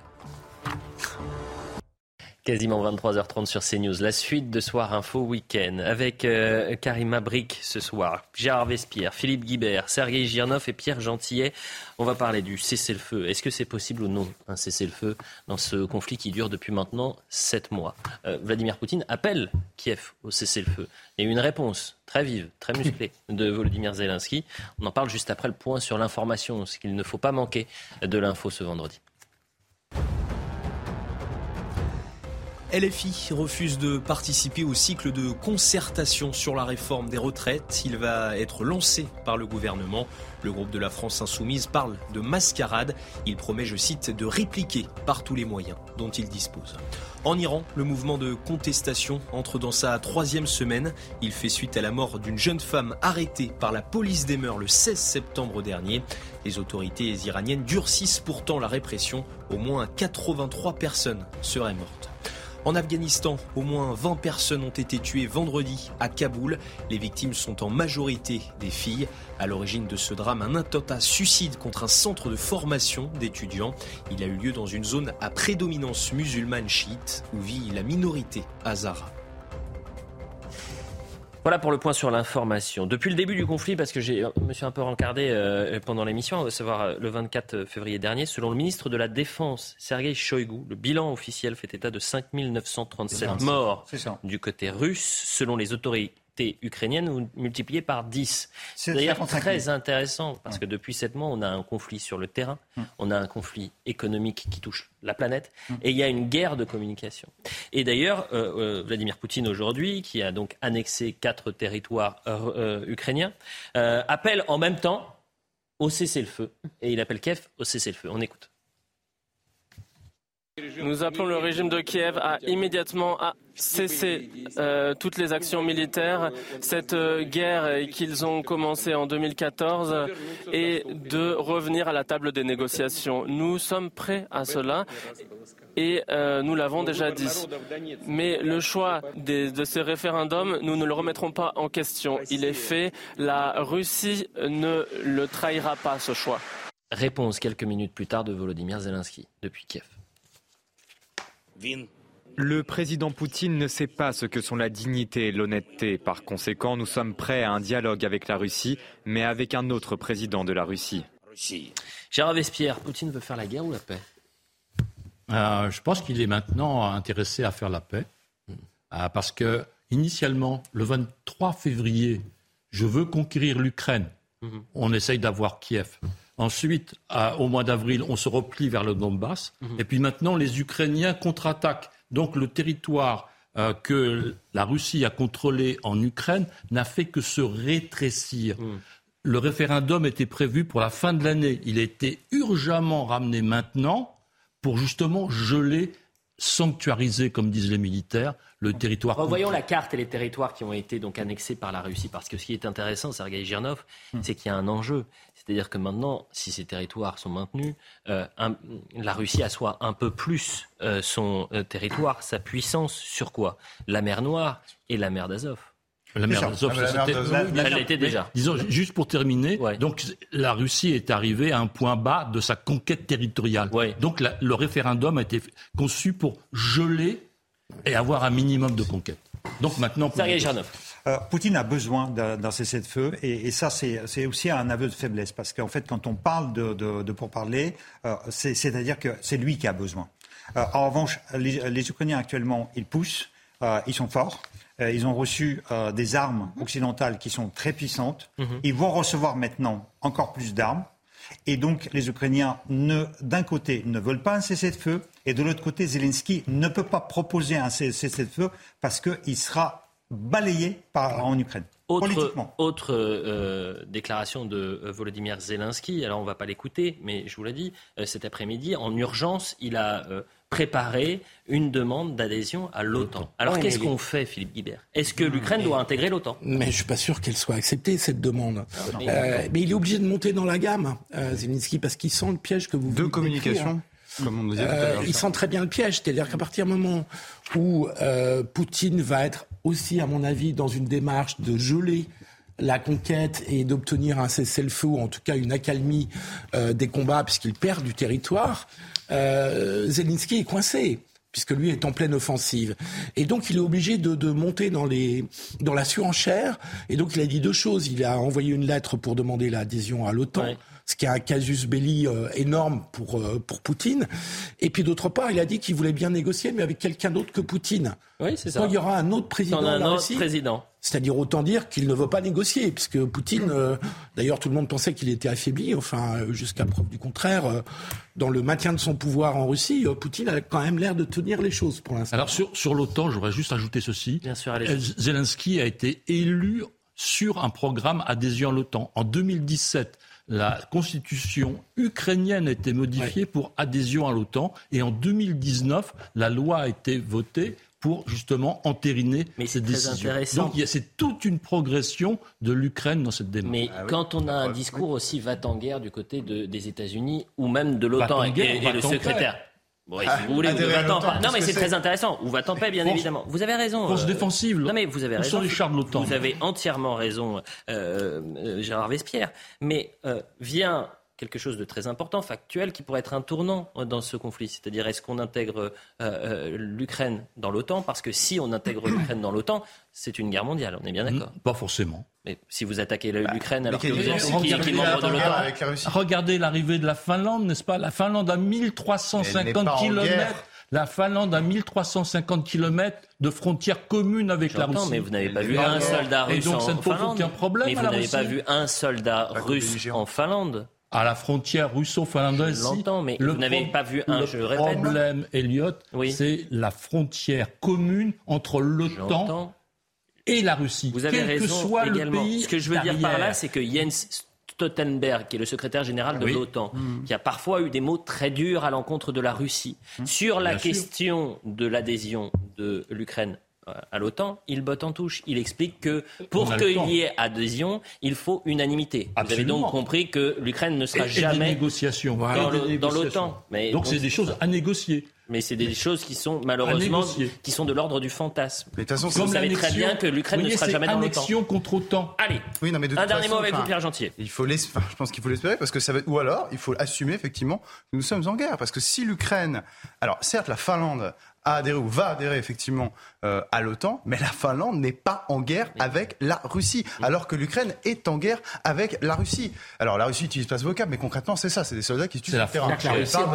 Mais il y a déjà une frontière avec l'OTAN. La Lettonie, la Lituanie, l'Estonie, l'Estonie, l'Estonie. pas la géographie. Mais si, Estonie, Lettonie. Pas oh. pitié, je vous en prie, arrêtez de donner vos leçons de cours là, ça suffit. Quoi. Il y a déjà des frontières communes entre l'OTAN et la entre l'OTAN et la Russie. 350 mais bien sûr qu'il y en a des frontières. Donc la question ici, c'est de savoir est-ce que nous voulons aller vers une co-belligérance Je pense que nous n'avons certainement pas intérêt à aller là-dedans. Ce n'est pas une guerre que nous devons ici livrer. Voilà ce qu'on pouvait dire sur ce conflit russo-ukrainien et cette journée euh, historique selon Vladimir Poutine et, et, l'annexion des, quatre territoires euh, ukrainiens. Et je vous remercie pour la qualité des débats parce que c'était très, intéressant. Et je remercie également Antoine Durand, qui est notre journaliste reporter d'image, qui nous a permis d'avoir ces questions que vous ont posées les, les étudiants. Mais il n'y avait pas des étudiants d'ailleurs.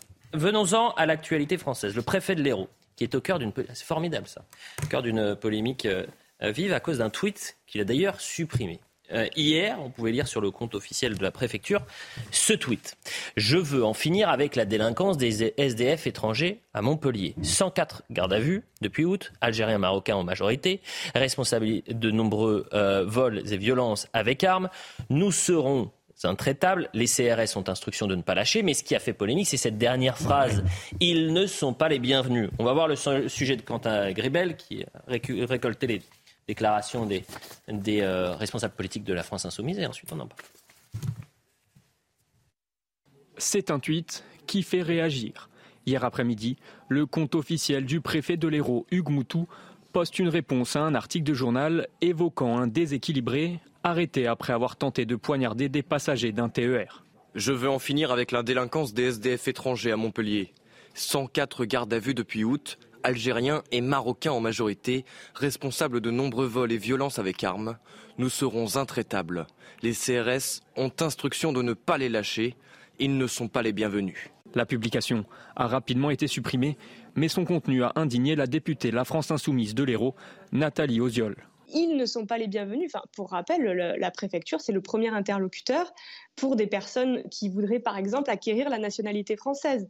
Donc, c'est à l'envers de ce qu'on attend. On ne dit pas, lorsqu'on est préfet, à des personnes d'origine étrangère euh, qui ne sont pas les bienvenus sur le sol français. Robert Ménard, lui, a apporté son soutien à Hugues Moutou. Où est le problème? Devrait-il souhaiter la bienvenue aux SDF étrangers délinquants majoritairement originaires d'Algérie et du Maroc? Soutien total au préfet de l'Hérault qui a dû supprimer son tweet. La préfecture de l'Hérault n'a pour l'instant pas réagi. Est-ce que la préfecture de l'Hérault a dit tout haut ce que pensent les gens parfois tout bas, c'est-à-dire les délinquants étrangers et sans-abri n'ont rien à faire sur le territoire français? Mais Attendez, il y a quelque chose que je ne comprends pas là. C'est-à-dire que on est bien d'accord que cet été, le ministre Darmanin, il me semble pour la première fois, a donné les chiffres de la part des étrangers dans la délinquance. Et de mémoire, je les connais, c'est 39% pour Lyon, 48% au Paris et 55% pour Marseille. Donc là, en fait, si je comprends bien, le préfet, il enfonce une porte ouverte. Mm. Et il ne parle pas des étrangers. Il dit les délinquants étrangers en plus. Enfin, c'est bah, Ça, on voit qu'il y a vraiment la récupération. Donc là, il, il, supprime son tweet, parce que je pense qu'effectivement, il s'est peut-être fait taper sur les doigts, mais qui est son supérieur? Qui est le supérieur du préfet? C'est le ministre de l'Intérieur qui nous a tenu ce discours de fermeté pendant l'été et nous a sorti ces chiffres de rapport entre la délinquance et l'immigration. C'est le ministre de l'Intérieur. Donc, soit le ministre de l'Intérieur a deux cerveaux, ou deux lobes de cerveau qui ne correspondent pas, euh, soit, je ne, m'explique, je ne comprends plus rien. Et les réactions là-dessus de la France insoumise sont évidemment en dessous de tout et elles sont à l'image de la ligne, malheureusement, qui est la sienne depuis euh, malheureusement plusieurs, euh, plusieurs années on parle bien des délinquants étrangers. Donc c'est une évidence. Il était même allé plus loin. Les délinquants euh, étrangers ne sont pas les bienvenus il ici. Il était allé plus loin. Gérald Darmanin, il avait dit que les étrangers représentent 7,4% de la population et 19% des actes de délinquance. Bon, le tweet du préfet, euh, jusqu'avant la dernière phrase, elle est factuelle. Que des, délinquants étrangers euh, doivent être traités par la police et par les CRS. Tout ça me paraît du bon sens. Il n'y a que cette députée euh, LFI qui n'a pas l'air de je voir. Peux vous en trouver d'autres, hein, mais euh, qui voit le rapport avec la nationalité française, qui est vraiment. Euh, il faut quand même aller le chercher. Euh, de, de... Et donc, lorsqu'ils disent 104 gardes à vue, algériens et marocains en majorité, responsables des vols et violences, ils font leur boulot de d'information. alors après, il y a cette phrase ils ne sont pas les bienvenus, mmh. que tu n'es pas obligé. C'est mission de l'État. Mais c'est une, mission de l'État. C'est la mission de préservation de l'ordre public.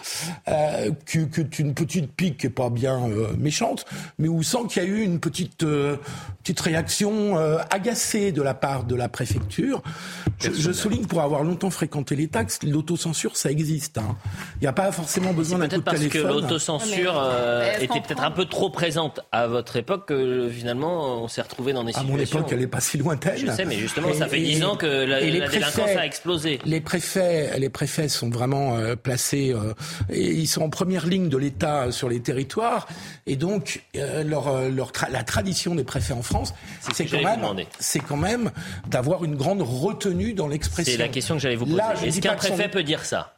Ben, non, il peut le dire, mais il a été un petit peu plus loin dans la tonalité que la tradition préfectorale. Karima, je vous donne la parole dans un instant, mais vous avez un ancien espion hein. et, et narc euh, à côté de vous. Est-ce qu'un préfet peut dire ça, Sergei Gernov euh, Il pouvait dire tout, sauf la, dernière, phrase.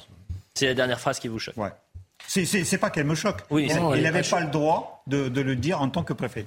Karima, il n'a pas, le droit. C'est la personne qui euh, parle. Ah non, c'est quoi Il est représentant de l'État. Oui, mais justement, comme disait Eliott, c'est qu'il y a peut-être un changement de ton, à tout le moins un changement de discours. Hein. On le voit au cours des derniers mois. Vous l'avez dit, Bon, est-ce qu'on peut, on peut pas, je sais pas, mais comme vous l'avez dit, il y a Darmanin qui a quand même envoyé un autre signal il y a, pas si longtemps encore. il y a Darmanin. Et attendez, si vous allez sur le ministère de l'Intérieur, on voit encore ces chiffres-là. Donc c'est ça que je dis. Darmanin est un, est un, responsable politique. Le préfet n'est pas un responsable politique. Non, mais, c'est pas une question politique, c'est une question juridique. Ici, c'est la prévention de l'ordre public. Et par ailleurs, et par ailleurs, regardez, on peut, on peut critiquer effectivement euh, ou non, dire est-ce que c'était habile, pas habile. Bon, c'est particulier quand même qu'il ait euh, retiré son tweet. Donc qu'est-ce que ça nous dit? Autocensure, euh, un petit appel d'en haut, si c'est d'en haut de qui? Euh, est-ce qu'il n'assume pas ses propos? Est-ce que c'est parce que c'est récupéré? Je ne sais pas. Mais on va quand même se rappeler le tweet. Il parle quand même, il parle de la délinquance, il parle de la garde à vue. Il n'a pas dit les étrangers, il n'a pas fait. Mais parce que personne, j'accepterai personne sur ce plateau dire les immigrés sont des délinquants. Ben non, en revanche, je, peux entendre sur ce plateau. Alors, quand, quand il fait référence donc à la délinquance, à ces gardes à vue, est-ce qu'il aurait dû dire à ce moment-là dans son tweet, ils sont les bienvenus? Euh, on va écouter Raphaël ah Steinville qui est souvent... Donc non, donc il y a des propos, donc il y a des choses qu'il faut dire, donc euh, pas dire Karima, ce qui peut être intéressant aussi, c'est de voir le profil de, de, de, ce préfet qui a un parcours assez intéressant. Il était, euh, voilà, son surnom c'était le bulldozer, et proche de Nicolas Sarkozy. Ah, d'abord, ce qu'il faut dire, c'est que Hugues Moutou, c'est un, un préfet de choc. Euh, S'il y avait plus de préfets comme ça euh, en France, je pense. On, on parle du préfet euh, bulldozer. Oui, mais c'est vrai. C'est un ancien des cabinets euh, de, de, Sarkozy lorsqu'il était président. Il, il, est connu pour pour son pour son franc parler et je pense que dans l'Hérault, il les, les, actions qu'il mène conduisent à un certain nombre de résultats. ce qui me sidère, c'est que euh, la parole de ce préfet, alors je comprends qu'un préfet ne puisse pas forcément s'exprimer comme ça, en tout cas on est tellement peu habitué à ce que les préfets assument une politique et affichent une politique volontaire qu'on s'émeut euh, qu'ils rappellent un certain nombre d'évidences, mais bien évidemment que les SDF étrangers délinquants ne sont pas le bienvenu chez nous ce qu'on pouvait dire sur euh, l'Hérault. Euh, on n'a pas entendu le, préfet du côté de Nantes, mais il a fait preuve peut-être d'une grande discrétion ces derniers mois. Et euh, un bulldozer, il en faudrait peut-être un à Nantes, ville que vous connaissez bien, Philippe. il fut un temps. De et, était, il fut un temps où Nantes était au premier rang des villes françaises où il faisait bon vivre. C'était il y a dix ans. exactement. un petit peu moins, c'est encore tout à fait. Et en quelques années, Nantes a, basculé dans, la délinquance. Non, je vous laisse continuer. Non, c'est quoi Allez-y. Il y a deux phénomènes concomitants. Euh, d'abord, les trafics de drogue qui explosent comme partout. Là, c'est vraiment pas spécifique à Nantes. C'est-à-dire que des quartiers qui étaient un peu chauds il y a 15 ans, il y a 20 ans, il y a 30 ans, mhm. sont devenus des centres de trafic de drogue. Mhm.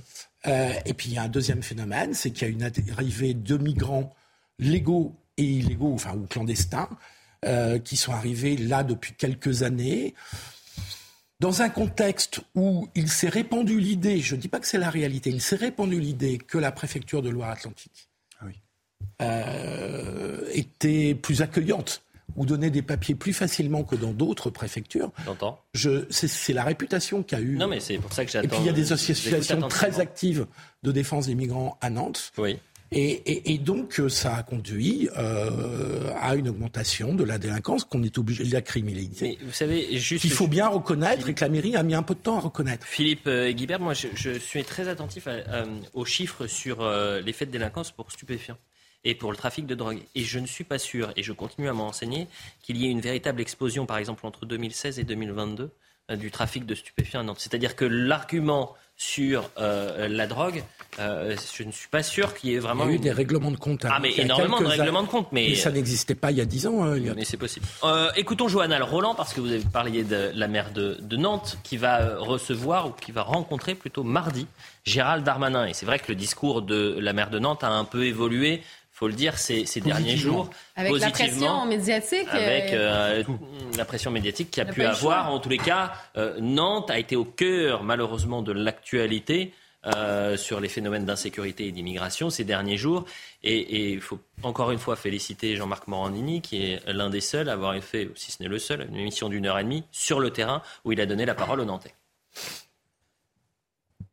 Nous avons besoin de plus de moyens de police et de justice, pas simplement pour deux jours, mais dans la durée. Avec deux demandes précises. La première, une unité de force mobile qui devrait, à notre sens, être affectée à Nantes pleinement et qui ne se retrouve pas envoyée euh, ailleurs pour des raisons euh, légitimes et qui, du coup, n'est plus disponible pour les Nantaises et les Nantais. La deuxième demande, c'est de dire nous avons notamment sur le centre-ville un sujet, chacun le sait, chacun le voit, le soir et la nuit. Nous sommes donc prêts à mettre à disposition l'ensemble des forces municipales et métropolitaines, d'y ajouter évidemment les forces nationales qui sont présentes aujourd'hui et les forces supplémentaires que le ministre serait prêt à nous accorder.